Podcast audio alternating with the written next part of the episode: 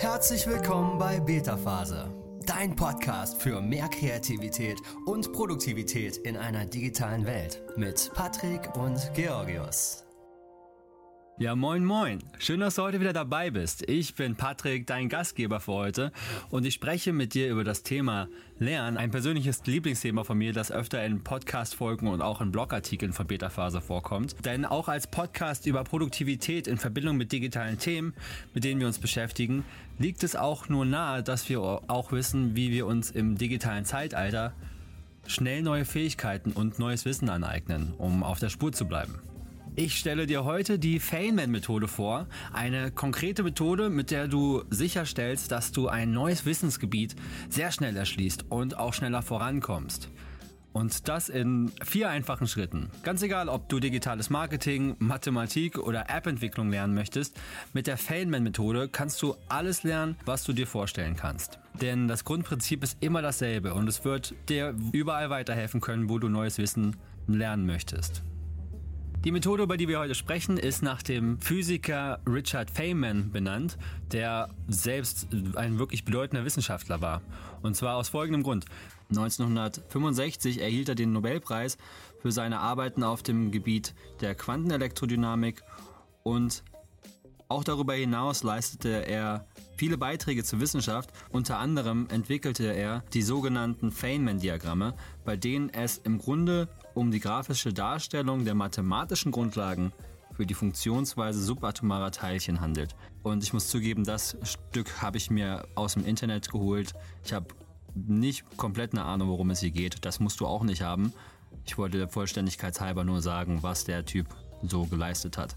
Das war jetzt auch alles, was wir über Quantenmechanik und Physik wissen müssen. Denn Gott sei Dank funktioniert die Methode für alle Gebiete, in der du etwas lernen oder dich weiterbilden möchtest. Denn Richard Feynman zeichnete noch etwas anderes aus. Er war nicht nur ein wichtiger Wissenschaftler, sondern auch ein großartiger Lehrer und Erklärer. Einer seiner Spitznamen war The Great Explainer, also der große, Expl äh, der große Erklärer, weil er in der Lage war, unglaublich komplexe Konzepte direkt auf den Punkt zu bringen und sie in einfache Sprache zu fassen. So einfach, dass auch andere Menschen, unter anderem Studierende, seine Konzepte verstehen konnten. Feynman, der auch im Übrigen als Genie gehandelt wurde, war da auch dafür bekannt, dass er sich unermüdlich durch Gleichungen arbeitete, bis er das Konzept voll und ganz verstehen und auch erklären konnte. Und damit kommen wir auch zum Kern der Methode, das Erklären. Denn Feynman erwähnt selber auch ein Prinzip, auf das wir uns jetzt stützen möchten. Das geht auf Englisch wie folgt. The first principle is that you must not fool yourself and you are the easiest person to fool. Auf Deutsch bedeutet das, der erste Grundsatz ist, dass man sich nicht selbst täuschen darf und du kannst am leichtesten von allen anderen getäuscht werden. So, in diesem Kontext heißt das, dass wir uns, wir lassen uns oft täuschen, wenn wir glauben, dass wir ein Thema gut verstanden haben. Hast du schon mal einen Text oder ein Buch gelesen, bist dabei auch gedanklich mitgekommen und hast dann gedacht, du verstehst das Thema, bis du dann das Thema jemandem erklärt hast oder in einem Test abgefragt wurdest?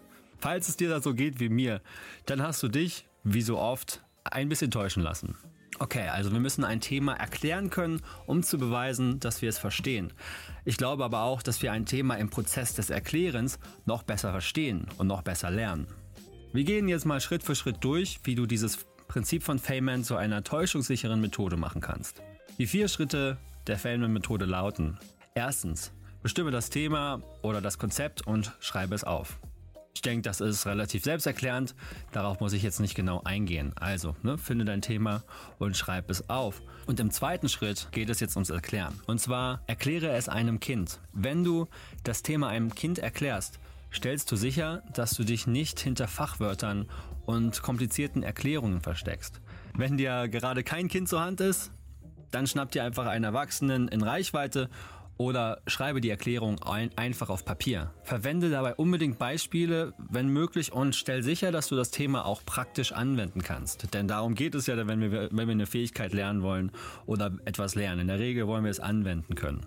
Das heißt, Beispiele helfen dabei auf jeden Fall und auch Gedankengänge, die du machst, wie du, wie du theoretisch das Wissen nutzen kannst in praktischer Hinsicht.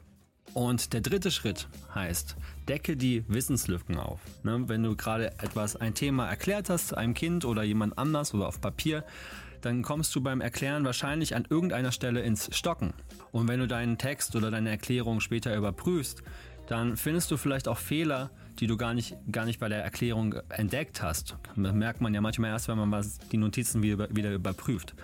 Und in dem Fall gehe zurück zum Lernmaterial bzw. zu deinen Notizen und stelle sicher, dass du diesen Bereich nochmal anschaust und auch wirklich verstehst.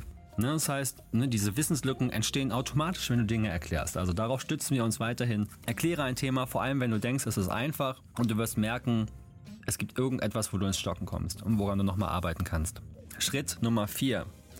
Überarbeite die Erklärung. So, was soll das bedeuten, überarbeite die Erklärung? Ne, du hast ja jetzt schon Wissenslücken aufgedeckt, du hast dein Thema nochmal angeschaut und auch nochmal Lücken aufgefüllt, hoffentlich. Und hast vielleicht auch gemerkt, dass du nicht alles komplett einfach erklärt hast. Ne? Das heißt, überarbeite die Erklärung, mache sie noch einfacher, vermeide Fachchinesisch und behalte unbedingt das zwölfjährige Kind im Kopf als Zuhörer. Denn Kinder fragen einfach öfter nach dem Warum. Warum funktioniert das so? Warum ist es so wichtig? Genau diese Fragen helfen dir, eigene Verständnislücken aufzuräumen. Dinge, die du vielleicht für selbstverständlich genommen hast in deinem Lernprozess. Denn das Thema jemandem zu erklären, der oder die dein Hintergrundwissen nicht hat oder dein Fachwissen nicht hat, das ist der ultimative Selbst äh, Selbsttest für deinen Wissensstand. Okay, bevor wir mit dem Thema weitermachen, hier noch eine kleine Mitteilung an dich in eigener Sache. Falls dir der Podcast gefällt, dann abonniere doch direkt den Podcast in der App deiner Wahl. Dann verpasst du nämlich keine Folge mehr und du kannst dich regelmäßig und bequem über Themen wie Produktivität und Kreativität weiterbilden. Es würde mich freuen, wenn ich dich in der nächsten Folge wieder bei mir begrüßen kann. Okay, weiter geht's mit der Feynman-Methode.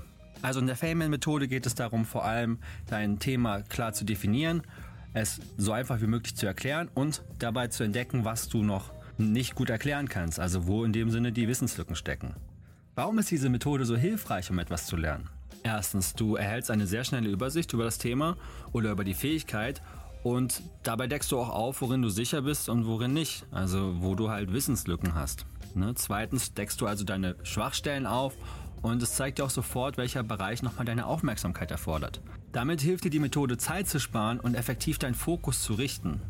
Du stellst sicher, in weniger Zeit ein vollständiges Wissen aufzubauen und wirst dabei vielleicht sogar noch eine bessere Lehrerin oder ein besserer Lehrer für andere Menschen. Okay, am Ende des Podcasts möchte ich dir noch ein paar Pro-Tipps auf den Weg geben, die es dir leichter machen, diese Methode anzuwenden. Aber fassen wir noch mal kurz die vier Schritte zusammen. Um die Feynman-Methode anzuwenden, behalte im Kopf, dass du dich nicht selber täuschst. Also geh nicht immer davon aus, dass du jedes Thema verstehst, nur weil du gedanklich mitgehen kannst in der Vorlesung, in dem Text, in dem Buch. Oft denken wir nur, wir haben das verstanden und wir können zwar auch folgen, aber wenn wir es erklären, kommen wir ins Straucheln. Also bestimme im ersten Schritt dein Thema und schreibe das Konzept auf eine Seite auf. Im zweiten Schritt erklärst du dein Thema einem Kind oder schreibst einfach eine sehr einfache Erklärung auf ein Blatt Papier. Im dritten Schritt analysierst du die Wissenslücken, die du gefunden hast, als du beim Erklären ins Stocken gekommen bist oder die Fehler, die du dabei gefunden hast. Im vierten Schritt überarbeitest du deine Erklärung nochmal und startest im Prinzip einen neuen Le Lernkreislauf. Du schreibst die Erklärung noch einfacher auf und fügst das Wissen hinzu, was du vorhin noch nicht hattest beim ersten Mal erklären. Okay. Zum Ende des Podcasts gebe ich dir noch ein paar Pro-Tipps in die Hand, um die Methode noch effektiver zu lernen. Der erste Tipp, den ich dir geben kann, ist, sei dir nicht zu schade, dir einfachsten Verständnisfragen zu stellen. Und das damit meine ich auch vor Publikum, in einer Lesung, während eines Kurses, online im Webinar etc. Selbst wenn dich andere belächeln sollten, du weißt, dass du hinterher mit einem fundierten Wissen dastehst und sei dabei einfach öfter selbst das Kind, das die einfachen Warum-Fragen stellt. Der nächste Tipp, den ich dir geben kann, höre nicht auf, wenn es gerade schwer wird.